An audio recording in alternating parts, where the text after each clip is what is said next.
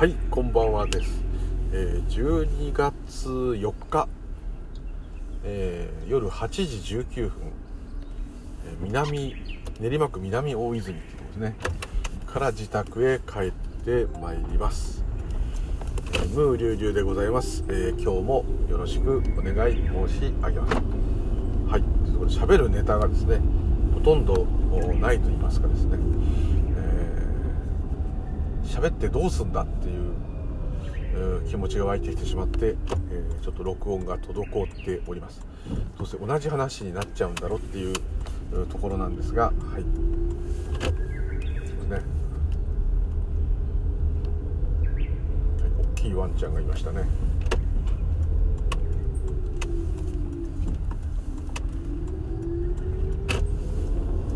はい、えー交差点を曲がってまいりまして、えーお稲荷様に二礼二拍手、はい、いつものパターンでございます、はい。えー何かねこう無理やり喋るネタを探すっていうのもおかしいんですけども今日いろいろ聞いててふと思ったんですがあのこの間亡くなられたですねあの宇宙のねいろんなあ謎を解明してるうされたあのょっと障害のあるホーキング博士有名ですね。ホーキング宇宙を語る、ね。ホーキング博士についてのいろんなあ言葉とかですね。あとホーキング博士があの生前ですね。いろんな人から聞聞かれた質問に対して、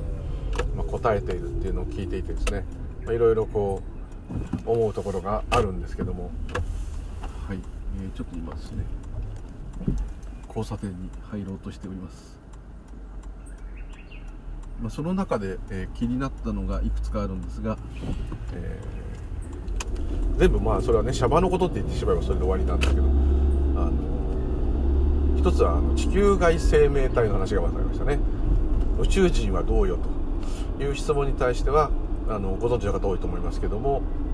えーコロンブスがですね、えー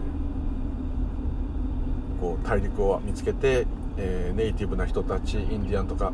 みんなをですね滅ぼしてしまって占領してしまったかのようにですね、えーていうんですかね、うん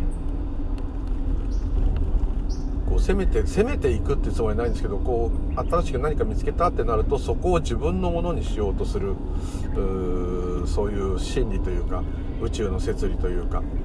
新しい場に行ったら必ずそこと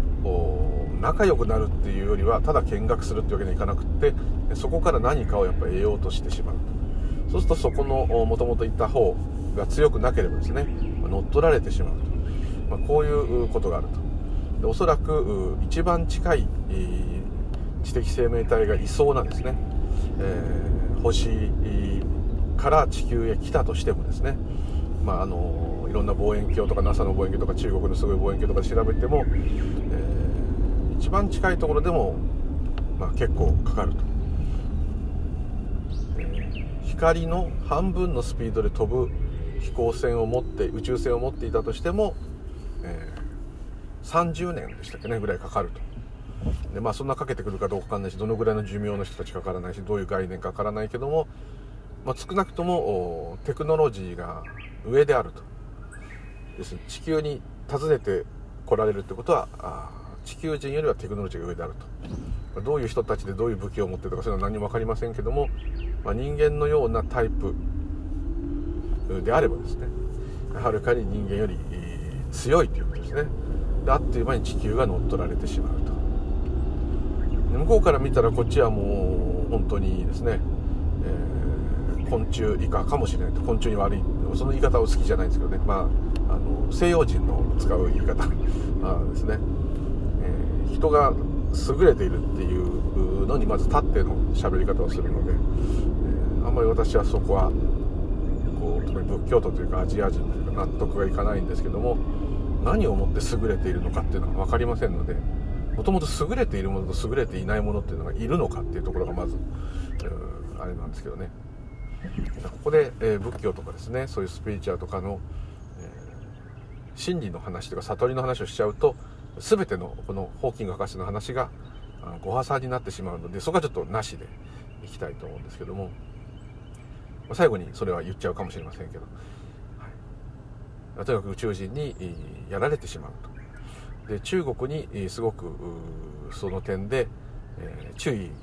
してたんですね。でどういうこと注意してたかっていうと中国が作ったなんちゃら望遠鏡。あの確かレントゲンっていうかそういう透過式のなんか特殊な望遠鏡を作ったんですね巨大なの。そうすると太陽の向こう側まで調べられるようななんかすごいやつで。んでうんそいつがそいつを使って何か地球から発信できるんですね。要するにこちらからこっちは地球ですよ。こういう星でこういう感じですよ。どなたか応答してくださいみたいな。そのすごく広い宇宙に対して、え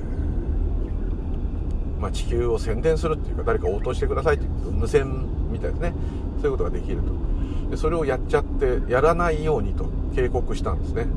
やって万が一ですね誰か宇宙をどんな人が放浪してるかわからないので誰かキャッチしてですねもうなんか言ってるぞと。言ったろうっつって言ってですねひどい目に遭う可能性が高いっていうわけですね。それを何を根拠に高いと言えるかはちょっと私もまあそういう天文学者じゃないか分かんないですけどちょっとそこまでただまあ警戒しとけっていう点ではですね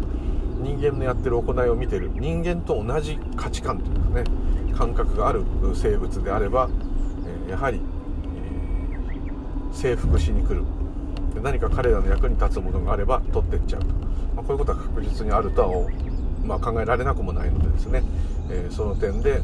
えー、中国に対してそういう勝手な地球のことをですね外部へバンバン漏らすのはまだ時期尚早であると。それを中国は結局静止を聞かずにですね何回かやっちゃってるらしいということですごくそれを嘆いてらしたということがまずちょっと引っかかりましたね。引っかかるっていうのはうん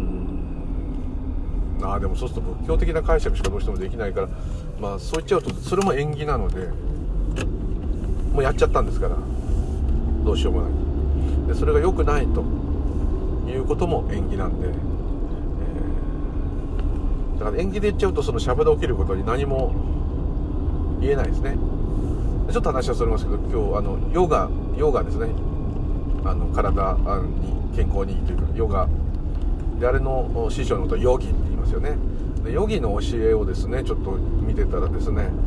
非常にあれはあのヒンズー教ともつながってますし仏教とも関わりが深いとこいっぱいありますから瞑想なんてねほとんど同じような感じでありますけども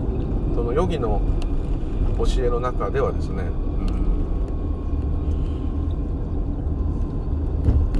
ん、何かそういう攻撃すると占領するまたは占領される攻撃を受ける、うん、何何もかもそういうものを全てこう手放せというかですね。諦めろって言ってるんじゃないんですけどもそういうこと自体から離れなさいと、まあ、いう教えなんですね。ただ宇宙人さんがどういう進化を遂げてるかまずわからないんですよね。もしかしたらもっともっとそういう相手のものを取る取らないっていう概念の外かもしれない。ただまあそういう人もいたら危ないよねあと人みたいな物理的な存在なのかどうかも分かりませんね。もしかしたら目に見えない。人間のこの可視光線で入ってくるものでは見ることができないものかもしれませんね。昆虫や動物なら見えるけど人間が見えないものいっぱいありますよね。赤外線なんてそうですよね。あのよくあの自動ドアのとこに赤外線がついてると人間には見えないんですけど昆虫や動物には見えるのでそこがになんかついてると気が付く時があるんですね。ああ俺僕には見えないのにこの人たちには見えてるんだと。それだけでも認識があるかないかで実際にあるかないかが分かるので非常に不思議な、あのことですね。でおそらくですね、えー、おそらくというかまあ絶対だと思う。量子物理学をですね、えー、かなりホーキング博士も勉強されてたので、えー、その辺も分かるとは思うんですね。ただ量子物理学の理論がどうなったにしろですね認識した時しかそれが存在しないとあったとしてもですね起きてくる事象に対するこの自我が感じる出来事っていうのはですね当然嫌なことは嫌でいいことはいいとなってしまいますので、えー、一概にそのホーキング博士の言うことを否定することはできないんですけどもただまあそういう流れで立ってそれがもう一つ気になったのが人類は何としてでも生き延びねばならないと。ですので地球という星にずっと人類がいるのにはあまりにリスクが大きいというわけですね。で、えー、一つはですねその宇宙人が来るっていうのも一つかもしれないですけどもそれ以外に、えー、見落としてる隕石になるような流星とかですね、えー、何かそういうものが急に、えー、いろんなので警戒してたとしてもですねどんなに警戒してたとしても本当に飛んできちゃってたらですねそれをあの迎撃することができるかどうかもまだ分かりませんしうん。例えばそれがこっちへどうも向かってるというそういう隕石っていうか衛星はいくつかあるそうなんですね。ただまあ100年後とか一番早いやつで、えー、遅いやつだともう何千年後とかそういうのがいくつもいくつももしかしたらこのままいったら地球の軌道に入ってきて地球に当たるかもねっていうのがあると。で実際望遠鏡では見えなくてもですねもうちょっと小型のものでもですねあの皆さんご存知だと思うんですけど本当あの1メートルもあればですね隕石が、えー、それが落っこったら街なんかなくなるぐらいのパワーがあるんですね。それが実際にあの何キロまでの大きさの天体が当たったら地球自体がもう地下のマントルが吹き出てですね火の玉になってしまうんですね。海が一瞬のうちに蒸発してしまいます。そういうレベルなので、まあ、そうなっちゃったらなっちゃっただねって言っちゃったらそこまでなんですけども、えー、まあ、そういういろんな危険がある。あと天、ね、地震とか日本なんかもまさにホーキング博士からしたらあんなとこ住んでるのおかしいよっていうことらしいんですけど、まあ、地震学者もそう言ってます。ね日本に住んでるっていうのはもうあの自殺志願者であるというぐらい危ないと、まあ、いうことなんですけどもまあまあまあまあそれもあれですね。まあご縁なのでどうしようもないんですけども日本をね出る人は出るし出ない人は出ないと。もうどうしようもないですね、えー、ではあるんですがあのー、まあ、とにかく人間というね、えー、種を絶やしてはならないと。そのために徹底的にですね、えー、他の惑星に移住するというのはもう本当に税金を使いまくってですね予算を使いまくってでもまずやるべきことであると。全員が助かろうってのはちょっともう無理なんだと、まあ、人間って死をねなんとか残していきたいということすごく強く、まあ、ここちょっとすごくキリスト教的なあの感じをちょっと受けましたね。はい、まあ、そこの話はちょっとまた置いといてですね。で、えー、まあそうやったとしていくつかの人たちやあのいろんな種族あと動植物もですかね、えー、本当ノアの箱舟ですね、えー、状態になって、えーまあ、どっかの星に。しかもそのいくつかの星にって言ってましたね。もう一つじゃダメなんだと。そこもどうなるかわからないからいろんなところにこうインターネットのデータベースのようにいろんなサーバーにですね残しておかないとあの種が滅んでしまうと。いうことなんですね。でそれをまず推進すべきであるということをおっしゃってました。もちろんですね人間を残すという点で考えたらそうかもしれません。でまたですね神はいますかって質問に対していませんと。宇宙は神というものがいなくてもですね自然にですねいろんなことを生み出せる、えー、そこはねちょっと仏教と似てるんですけどもともと無から起きたビッグバンが起きてるのでその無自体がパワーなんだと。その無のパワーから次々に次々にいろんなものを想像してくると。ただもし神様がいたらですねものすごい複雑なあのいろんな方程式ありますよね。こんな宇宙の法則が複雑回帰なのはどうしてこんな複雑回帰にしたんですかっていうことだけ聞いてみたいと言っていましたが、まあ、神はなく無からどんどんどんどんいろんなものが想像されていると。で想像されてるってことは何かしらの意図意味があるはずだと。でも神様っていうような特定のものがいなくても宇宙は何の問題もなくどんどんどんどん膨張したり縮んだりすると、まあ、そういうお話だったんですね。でこれでまあまあ大体もっともっともっと今度あの出版され本が出版されるんですかね。そうすると全部そういうのが載ってるらしいのでもっといろんなことが書いてあると。いうことですね。まあその、うん、話してて大体聞いててみんなピンとくる方は何人かいると思うんですけど、まあ、あくまでこれは科学者というシャバの人生という中においてのえー、問題解決の話ですね。ですのでそこはまあその通りなんです。で当然自分がそういうそういう目に遭えばですねああたふたしますし右往左往しますんで、えー、ホーキング博士の言う忠告は聞いておくべきであるというのはもう間違いないことですね、は、非常に危うく危険なものであると。でホーキングの博士の予言っていうか考えだと100年で、えー、もう地球は住めなくなると。で温暖化で住めなくなると。最高気温が上がりすぎて住める地域が限られる。こんだけ人口がいて住める地域が限られて、え食べ物が取れなくなると必然的に戦争が起きると。そうするとやっぱり最後は核兵器とか、まあ、いろんなものを使って、先進国が大量に破壊して生き残ろうとするだろうと、まあ、半分自滅する。地球の気候変動プラス自滅と、まあ、そういうことですね。例えば今日は12月4日ですよね。師走。今練馬の夜の気温がですね21度です。これは 本当にこれは確かにそのホーキングさんの話聞いてからですね表へ出たらびっくりしました。こんな外が熱風とは言わないですけど暑いと言える可能性もあるぐらいの温度ですね。こんな12月はあんま記憶がないですね。はい。まあそういうのもあって怖いですね。大体こういうのがあるとちょっと地震がある可能性があるので、えー、怖いんですけどね。ちょっとおかしいですからね。もしかしたらねあんまり嫌ですけど。大きい地震がないといいんですがもうそのホーキン博士の話の前にそれでまず日本なんてコロリと、ね、なんせねオリンピックも万博も実現しないって予言してる人がいっぱいいますからね日本はね天変地異でやれなくなっちゃうと。そこから起きた経済のダウンで、えー、日本はしばらくダメだと。でも立ち直ってきますなんていうねいろんな予言がありますけど、はい、そういうのがどうなのか。だから未来っていうのはね来てみないとわからないっていうのは、えー、ありますのでえ量子物理学で考えても大まかなでも予測はできる。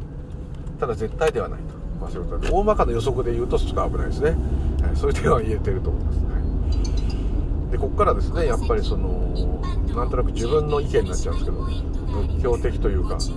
今風にはスピリチュアル的というんですか。ちょっと分かりませんけども。から言うとまずですねいろんな物事が起きた後当然注意してもいい。し起きる前に注意してもいいんですけども起きるということはですねそういうことが演技してきてる。それもエネルギーなので、無から発せられてるホーキングが発生言うてる無から発生されるエネルギー。もう人間でいうと呼吸のようなものですね。で例えばですね、うん、私の感じた感覚からだけですかすごく。大したあれじゃないんですけどそこは恐縮なんですがからすると例えばですね前も言った通りあの風で枝が揺れていたと。その風で枝が揺れる枝や葉っぱが揺れることとこの私の心臓が動いて生きていることと全く同じことであると。全く同じことで同じものであると。寸分も違わないですね。っていう体験をしたという話をしましたけどもやっぱそこからどうしてもその感覚から思いが勝手にこう出てくるんですけども例えばですよ。私たちがあの草原の草だとします。一本一本の草が我々でだとします。でそこへ台風が来ました。で当然、えー、草はですねあのなぎ倒されてしまいます。それはもう草にとっては辛いことですけども我々はそうですね。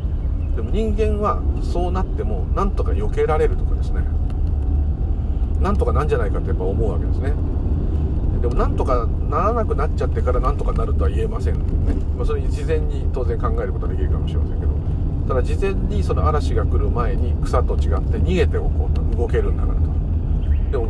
嵐が来ることが想定できてるのかがまずありますね。嵐が来ると分かって本当に逃げるっていう行為を起こす衝動が起きて本当にそういう行為が起きてどっか安全な場所に避難するってことがまず本当に自分がするかっていうのはその時にならないと分かんないですね。大丈夫大丈夫とか言ってるかもしれないですよね。分かんないです。で例えば草でもですねたまたま建物の陰に生えてたおかげで台風の被害に遭わなかった草もいるかもしれませんね。で逆にそのすごい風雨にさらされたにもかかわらずびくともしない強い、まあ、たまたま根っこが強かったのか分かりませんけども意外と平気だったぜっていう草もいるでしょうね。同じ草でも多分いろんな条件で変わりますよね。木の陰だったとかね。普段はジメジメしてて嫌だな日が当たんないなと思ったんだけど今日はラッキーだったぜと。そういうこともあるかもしれません。人間っていうのはこういうことをしてるんだという感覚がちょっとどっかであるわけです。そうするとうーん結局どうなるにしてもですね。そうなっちゃったらなっちゃった以外はもうなどうしようもないってことです。ですから逃げられるっていう知恵が湧いて逃げるという行為が本当に起きた。であればそれはまラッキーな人だ。あの建物の陰に生えて風雨にさらされなかった草と同じです。そう思うんですね。それじゃまるで人間の意志がないみたいじゃんっていうかもしれないですけど意志が湧いたら意志がある。湧かないで大丈夫大丈夫っつって普通に過ごしてて大変な目に遭っちゃったらそれはそれ。それを自分が全部判断して決めてると思う。この自分っていうのはですね本当はいません。ですので、そのように感じるだけであって実際はですね風雨にさらされる草原の草と同じです。もうそこはもう太鼓判だよね。行きたいんですけど。そう自分で言いながらですよ。風雨にさらされたら助けてって言います。もちろん。それは当たり前です。やべやべ逃げときゃよかったよって言います。逃げといたらこれ見たことかって得意になります。よかったラッキー。同じことです。ラッキーってなんていう言葉があるってことは運があるわけですから運はイコール縁に任せてってるっていう証拠ですから縁には逆らえない。怖いですけど。はい。だそこでどんな一喜一憂しようがですね草には一喜一憂する心がもしとかそういう脳がなかったとしてもですね同じことなんですよ。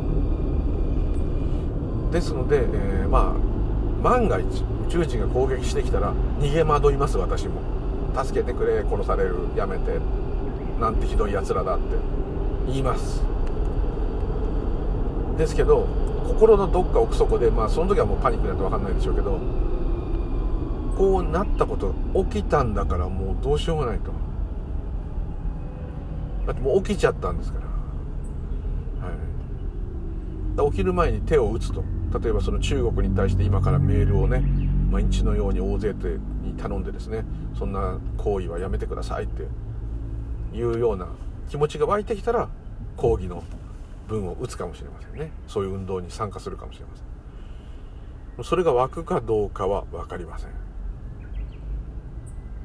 そういうことなんですね。ちょっとなんか絶望的と取る方がいるかもしれない。逆ですね。土手の柳は風任せですね。そういうことですね。空海さんみたいに己が風になれなんてねそこまで言えないですけど。あのちょっとそのように感じたんですね。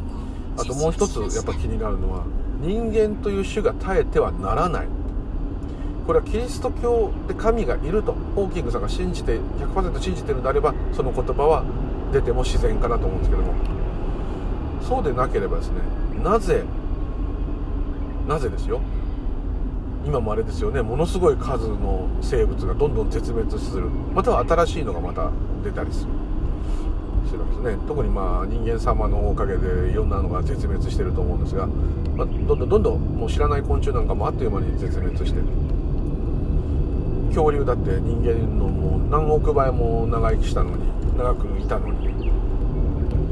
絶滅しました。まあ隕石説氷河期説いろいろありますけど。どっちにしろそうなったなぜ人間だけそこまでして残らなきゃいけないのか。まあでも残らなきゃいけないっていう衝動がホーキングさんに湧いたんであればあ、まあ、それも風任せですけど。そこまでですね。人じゃなきゃいけないっていう理由がわからない。ですね。これ私の意見です。個人的なこれは感覚です。わからないですそれは普通によくね考えたって地球のがんだとかね温暖化させたなんて人間だとかねそう言っちゃったらもういない方がいいじゃないですか。自分が地球君だったらですねいらねえよって言うかもしれないですよ。でもそんなことはない。地球は何されようと回り続ける。その形がある限り。太陽も何の努力もせずによっこらしょうなんて言わないですね。毎日燃えている。ですね。で地球が回るもんだから昼と夜を与えてくれる。そうですよね。で調和がいろいろ取れている。だけどみんな努力してるって思ってないと思いますね。人だけですね。犬もですね今日頑張ったなとは思わないですよ。ように見えますよ。人間の目で見るとそうに見えますけど多分思ってない。疲れたなっていうのも私疲れたなじゃないですね。疲労がある。私は今日疲労が溜まって疲れたなではなくてただ疲労がある。体が重い。私のがないと思います。人間だけそこがつくもんだからストーリーができて人生ができて自分だけの宇宙ができるんですけども、えー、そこがある意味特徴なんですよ。悪いって言ってるんじゃなくてそこが特徴なんですこの私というのが本当はない私っていうものがあるということで100%生きているっていうところが人間っていう生物の最大の特徴です。ですからあそこはもう全く違っちゃうんですけども。うん人間という種が滅んだらそれは宇宙から見たらそんな消し粒みたいな種だよって言っちゃったらそれまでですけどあのそれは死んじゃった方がいいよとか消えちゃった方がいいよって言ってるんではなくてですねそこまでそこに固執する理由がわからない。どうしてもわからないですね。いやいいんですよ。そのうち他の星に住んだっていいしそれもまた面白そうかもしれません。選ばれた人だけかもしれませんが。人によってはねこのやっぱ母母なる地球で死んだ方がいいからそんなとこ行かねえで俺はここで死ぬよっていう人もいっぱいいるかもしれません。それどうなろうとですね。縁起は何にも変わらない。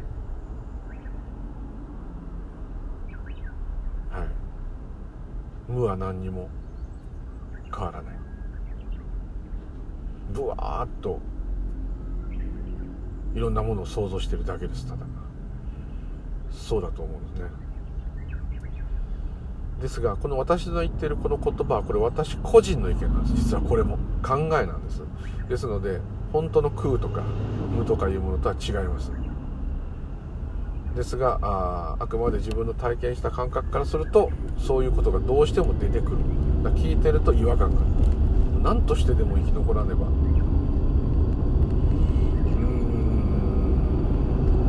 ん。あそれはお前殺すぞっつったらやめてください。助けてください。死にたくありませんって言いますよ。それは言いますけども。うん。そのもうこうそれはすごくこう公な言葉じゃないですか偉大な博士が人類に向かって言うような言葉じゃないですか。それでそのように、えー、人類というものが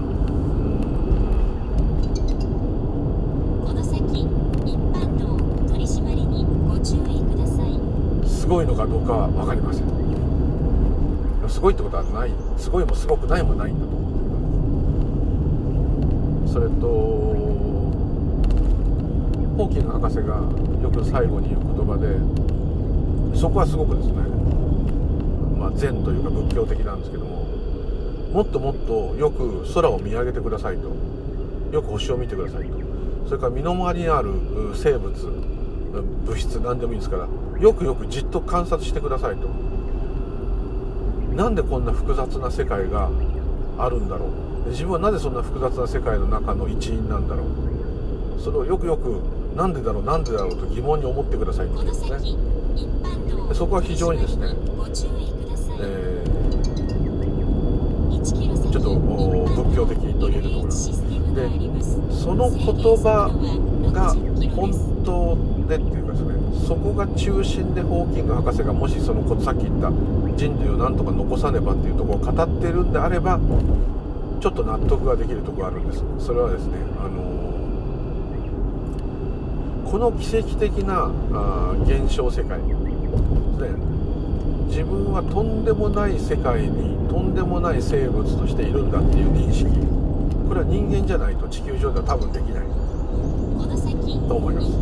ああの八百万の神々とかできると思いますけど少なくとも普通にいる生物としては人間じゃないとできないだろうと。例えば私のようなねあの犬気違いでもですねうちの犬がですね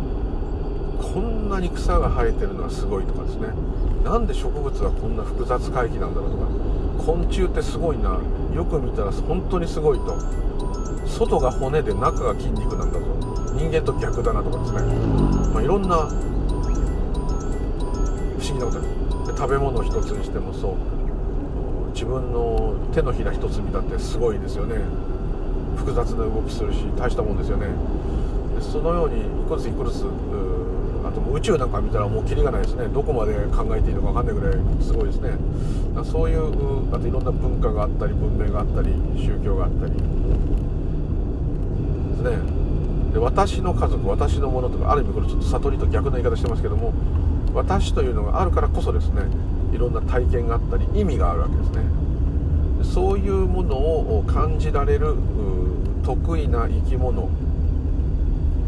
を絶やしてはならない。そういう点ではすごく珍しい機能を持った生物なんでこの私っていうのがいてですね私の人生と思ってるわけですね。私の体とかね私の家とか私とあなたとか私と自動車とかそういうふうに思えるっていうのはあのおそらく人だけなんですね、まあ、考えの世界に生きてるんで。でそれをいつも外せっていうのはどちらかというと悟りの話なんですけどもでもうーん、まあ、それもあるがままなのですごく広いしあの根本的な視野で言えばそれも縁なんですね。私っていうのがあるっていうのも縁起なんで。おかしいですね。縁起で起きてる私をなくせっていうのもおかしいですね。ただ私という縁起で起きている私というものをなくせっていうふうなくしたいと思うのももしかしたら縁起ですからね。なくせってなくせるもんじゃないんですけどですからそうやってしまえばですね全部宇宙のエネルギーって言い方すれば縁起をエネルギーって言い方で言えば全てがその無無のエネルギーその通り。ですね。その視点から言ってるんであればあの人間をなんとか残したいっていう気持ちですね。それはあのよくわかります。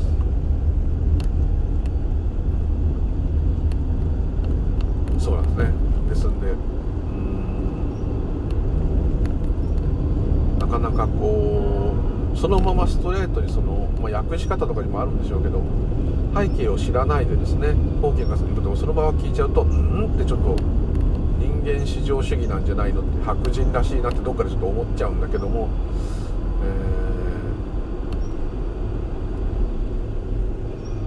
えー、ね、ちょっとそう思った時ですね私父がですね結構そのあんまり動植物にあんまり興味がない。そうすると、あの、こういうこと言ったんですね。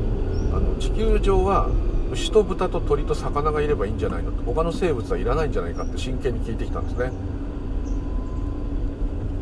ほんで私と違って父親一流大学出てましたからそれでもそそういう、まあ、経済だったからとはそういうことじゃないとねそういう常識になるって思ったんですけど、あのー、それ以外いらないんだろ？だって人間が食うための動物以外いたってしょうがないじゃない。邪魔じゃない。そういう動物だけに世界してしまえばさ、あのー、飢餓の国もなくなるんじゃない？の食べられる野菜と、まあ、木はね酸素を作っていると。食べられる魚と、まあ、畜産で食べる、まあ、いろんな肉食べる人もいるか、まあ、そういうのもそれは国々に合わせてそういうのだけを、まあ、養殖というか牧畜しておけば、えー、他は全部ある意味言い方悪いけど殺してしまってその方がすごく生産性が上がってあのー潤うんじゃないのって言い方をされた時に、まあ、猛烈に私反対したんですけどもそういう感覚があるのがわからないって一応言ったんですね。そうとやっぱりもう間違いなく人間しかないんだという視点に立っていればですね、まあ、そうならざるを得ないと思うんですね。でまあそういう時代だったかもしれません。ですが、ね、そんなこと言う科学者は一人もいませんけども。まあね木だってね早く伸びるっていうんで杉の木ばっか植えて花粉症になっちゃったりいろいろありますけども。やっぱりこう調和っていうのがどっかでやっぱりあると思うんですね。牛豚鳥一部また何種類かの家畜と食べられる魚だけの海っていうのはまあただまあ陸地においてはですねちゃんとそれをうまくコントロールするんだっていうわけですね。植物も全部食べられるやつをメインにしてコントロールして 酸素の量とかも足りるようにしてで動物たちも他の動物は全部死に絶えちゃってるその家畜だけをなんとか守ってですね大量に作ると。で鳥はちょっと鳥とかもねあのまあ鶏だけになってですね。そうすると昆虫はおそらく昆虫を食べる鳥がいないから変なふうに昆虫が増えて多分あそれも全部あ農薬で殺してしまえばまあ確かに昆虫もほとんどいなくなるかもしれませんけど。まあそうやって、えー、まあ地球全体を養殖してるような状態にすると、まあ、そういう感じを言ったんですね。非常にそれはショックだったんですね。そういう考えが出るっていうのはショックっていうかね、ちょっと私とねタイプが違ってて水族館行ってもあの魚あれは島味だうまそうとかですねそれしかやっぱ言わなかったんですね。すごいエラエラがこうなってるとかそういうところにやっぱ全然また興味があんまり出なかったですね。まあ、ふと思い出すと今魚にオスとメスってないんだろうって聞かれたんですよ。あるよと。鮭見たってあのいくら持ってるやつと持ってないやつがおるでしょ。で口の形も違うんだとだからあそうなの面倒くさいなって言ってましたね。なんでいくらばっかだったらいいのになって言ってましたね。確かにですねあのアンコウみたいにこうオスとメスが一体化していてですねある時体から外れていってで交尾してでそのままメスに吸収されてしまう。そういうタイプの魚もいますけど、まあ、でも一応オスとメスっていう関係はサメだってエイだってありますから軟骨魚類でも。ですので、そういう質問もちょっと本当に興味がないんだなとちょっとねショックで私本当いろんなあの魚から昆虫から動物が大好きだったのでそういう図鑑ばっか見てたせいもありますけど全く違うタイプなんですね。まあ本当のビジネスマンなんですね。ですけどまあまあまあそれはちょっとうちの話で置いといたあれなんですけどその見地人間全て人間っていうことでまずいけばですね、まあ、人間なんだから人間のことを考えろっていうのは当然なんですけども、えー、それを考えれば考えるほどうんそこにあんまり執着しなくていいんじゃないかとかですね。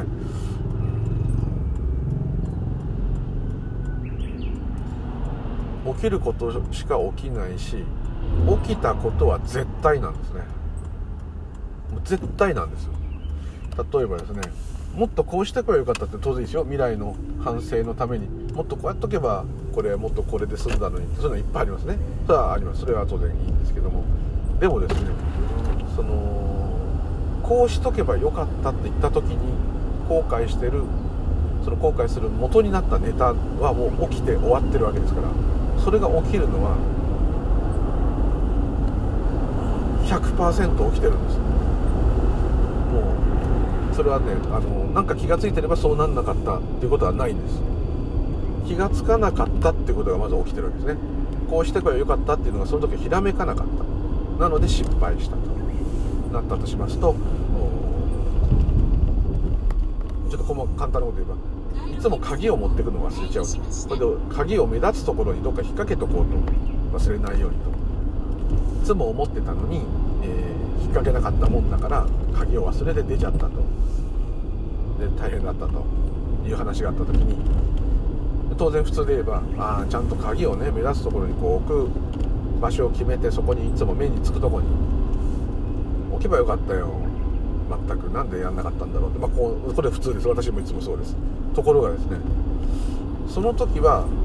いつも鍵なくしたらやばいなって思いつつもですね本当にその鍵を目指すところの決まった場所に置こうっていう行為が起きてないですよね。だから鍵を忘れたわけですから,、はい、だからそれはたまたま思いそういう行為をしなかったから忘れたんじゃなくてそういう鍵をきちんと忘れない場所に置こうっていう衝動が起きなかったんですよ。ですのでそれでまあ宇宙的に見れば100点なんです100%なんです。だからその衝動自体がどうして起きてくるかも謎なんですね。無から起きてくるのでですので、まあ、空からといってもね。なので、えー、だからだからってどんな忘れ物しようがどんなひどいことしようがその人を責められないって言ってるんじゃなくてそれはの人生という中の法治国家という中で言えば当然犯罪は犯罪なんですけども、まあ、人生の中で言えばですよ。でもまあでもそれ植物から見たらねあの犯罪でも何でもないのでそう言っちゃえば全部犯罪じゃないんですけども。どそれを言っちゃったらもう人間っていう生き物の世界で生きているものとしてはずれてしまいますのでそこはもちょい注意が必要なんですけども。ですからそこで次回ね失敗したんだから失敗しないようにしようっつってそこでついに衝動が起きて、えー、鍵をきちんと決まった場所に置くようにしましたと。めでたしと、まあ、これでもちろんいいです。でそれが起きて本当にそうなって忘れなくなったらあそれが起きたと。でそれはそれでまた今度は100点満点100%というですね。そうするとなんだそれそれじゃあなんかやる気も起きないなっていう方いるかもしれないけど あすいません。やる気が起きないなっていうのがまた演技してるわけですね。だ結局そうするとですねよく見ていくと分かると思うんですけどもそんなこと言っちゃったらもうどれが縁起もクソもなくて縁起しかないじゃんってこう自然にブッダの言葉を自然につい言っちゃうんですよ。どうなろうと全部縁起なんだ縁起しかねえってのは当たり前じゃんかって。そうそうブッダが言ってるでしょ。ということはこれが縁起だあれが縁起だっていうのはですねその全部同じことなんだっていうことが分かるということとはまた別っていうかそれも縁起なんですけども。別でですね普通にシャバのこういう頭の理解で言うには意味が言っても意味のない言葉なんですねこれ。たまたまこういう部分だけがご縁だったっていうんじゃないですよ。ご縁しかないんですからご縁で全部が出来上がってるわけですからご縁が宇宙のあの働きと第一如来とエネルギーと言っていいわけですから。そっちゃったら全部エネルギーなんだからもう何が起きようと何がしようと全部縁起だねって言っちゃったら一言で終わっちゃうので、えー、わざわざそれを持ち出して語ることがないと。ただこの話をする時は必ずそのような全てお互いに影響し合うご縁の中で起きていることなんだと。いう理解がですね少しですねいろんな失敗とか問題とか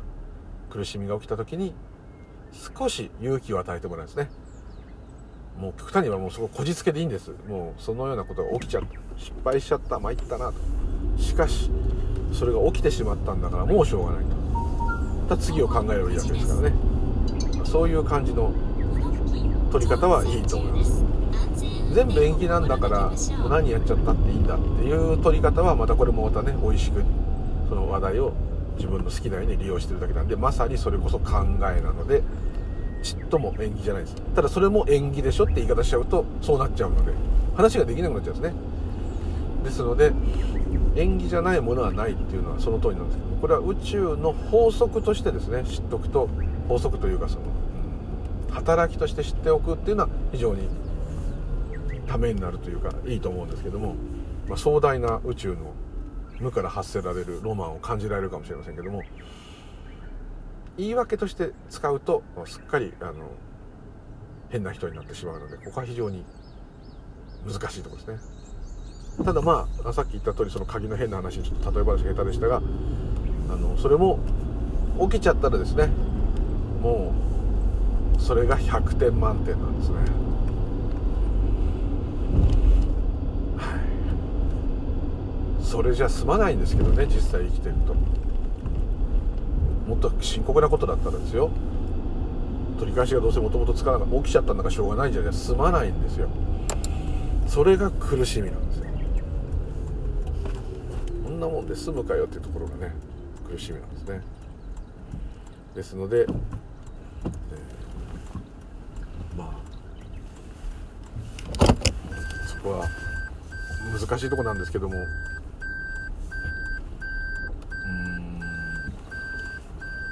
ただまあまた自分の体験の話になっちゃうけどその縁起を感じることができるんですよ絶対。だってその中にいるんですから。縁起はまさに今ここ流行りの今の言葉で言えばそれですね。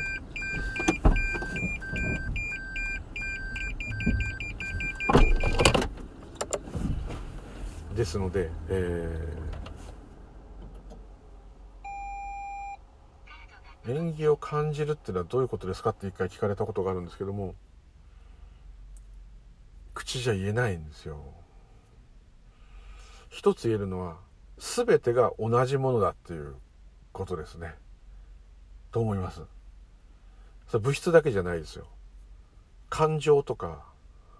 思いとか考えとか風とか川が流れることとか雲が流れることとか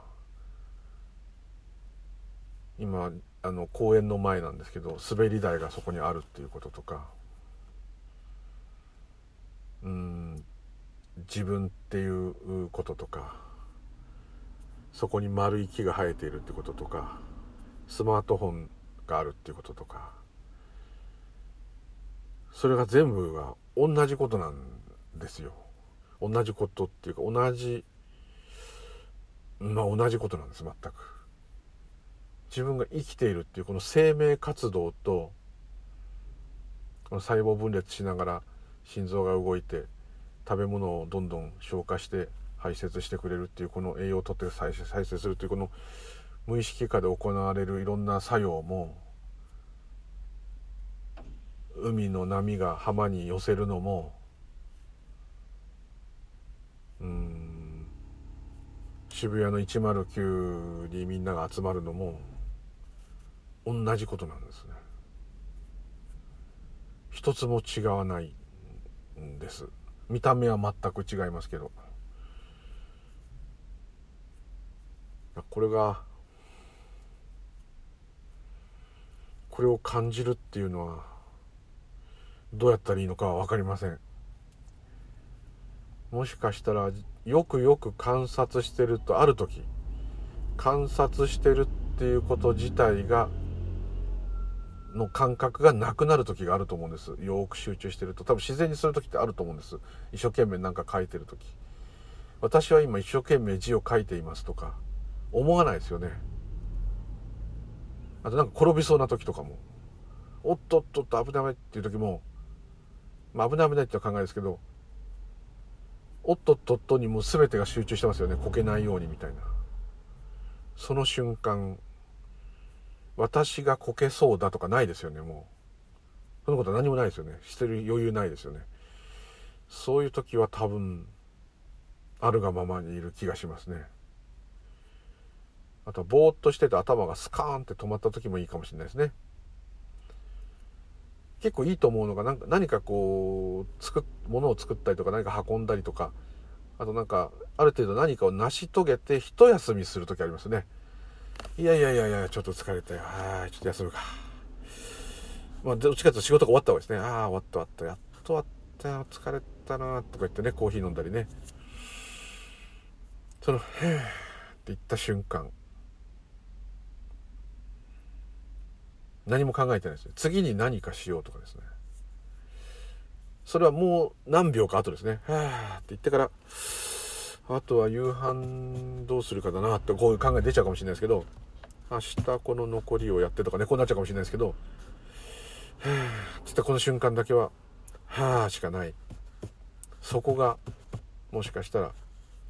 私とか誰がどうだとかこれから何をするとか前はこうだったとかそういうものから全部そういうものがから離れてるっていうよりはそういうものに影響されてないあるがままにいる可能性があると思います。だからそれがちょっともうちょっとこう長く起きるとその頭がアホになっちゃって止まっちゃってる時はそれが考えられないですね何にも考えてない思考が止まっちゃってるような状態になってまた普通に次の考えが出た瞬間に「おっ!」って分かるわけですね。こういう感じだと思うんですけどね。だからまあそれをどうやったらそうできるのかっていうのは分かんないですね。びっくりするとは思いますね。ホーキング博士ほどではないですけどもこの世の神秘というかですねそれはまさに考えなんですけどもこの自分がこういうふうにいてですね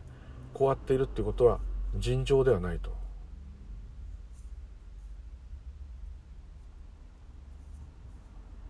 オーバーに言えばビッグバンからまたビッグバンになっちゃう。宇宙の始まりから今までの。蓄積？いろんなことが起きた。宇宙中で起きた蓄積の上にこれが成り立ってると。いう実感みたいなのがなんかちょっと湧くんですね。そうするとさっきホーキングさんの言った人類をなんとか残したいっていうのはそういう風な世の中な宇宙はそういうものなんだってことが理解できるっていう部分で人間を損数しているんであれば人類を残さねばならないっていうのはなんとなくちょっと分からなくもない。気がちょっとしました。はい。ということで結局同じような話になっちゃってすいません。えー、そういう感じです。ぜひよく毎毎回言ってる鑑賞ですね。見て照らす鑑賞。もちろん瞑想とかとセットでもいいんですけども一つのものをじっと見る。なんかあれ脳のなんかあの脳科学の人が言うには68秒でしたっけ？58秒なんか1分ちょいかなんかじっと同じとこすごく集中して何でもいいです。部屋にある何でもいいからじっと見てると自分が見てるっていう認識が止まる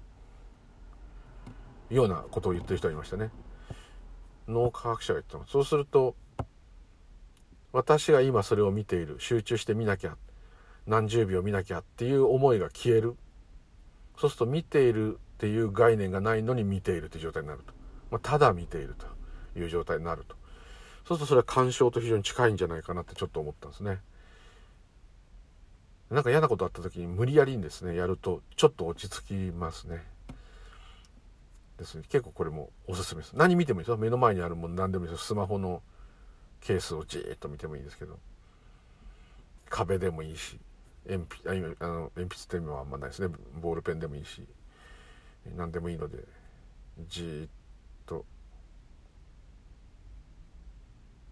それでも途中でいろんな考え出てきます。結構1分長いなとかね。ですね、えー、意外とこの見てるもののデザインは思ったよりこうだなとかですね、まあ、それだけちゃんと見てるってことですけど。この物質物体は黄色だと思ったけどよく見ると意外と複雑な色が入ってるなとかですね。いろんな風な感が出ちゃうんですけども。それでもそれでも我慢してじーっと見てると気が付くとあこれをじっと見てたわという風になる時があるかもしれません。そその間一瞬頭が止まってるのでその時が楽なんですよ。なのでそのそれが本当にもうコンマ何秒だとしてもその後になんか落ち着いた気持ちがあってなると思いますね。これは鑑賞のテクニックだと思うんですけども。はい。是非、えー、お試しください、はい、というところで今日はどうもありがとうございました。ムーリュウジでございました。では失礼いたします。